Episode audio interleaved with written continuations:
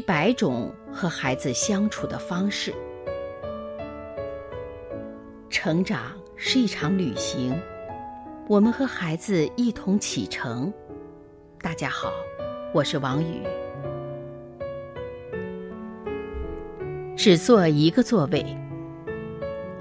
曾教授在英国留学的时候，见识到了很多新鲜的东西，但印象最深刻的是一件小事儿。那天他乘坐地铁去大学授课，当时地铁里人很少，车厢里还有不少空座位，但他却看到令人费解的一幕：一名英国母亲抱着一个四五岁的小男孩合坐在一个座位上。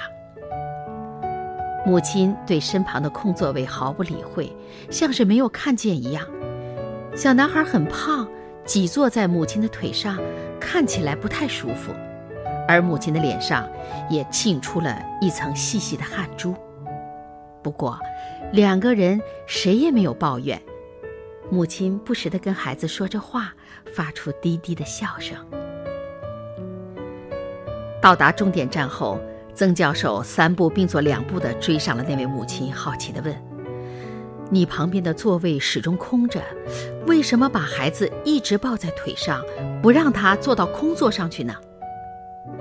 那位母亲笑了笑说：“我只买了一张车票，就只能坐一个座位，我不能教育孩子从小去侵占国家和公共利益。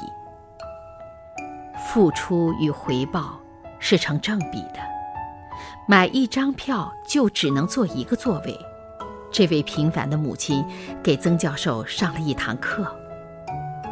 只有母亲的严于律己、以身作则，才能培养出文明守法的下一代，这才是一个国家的未来。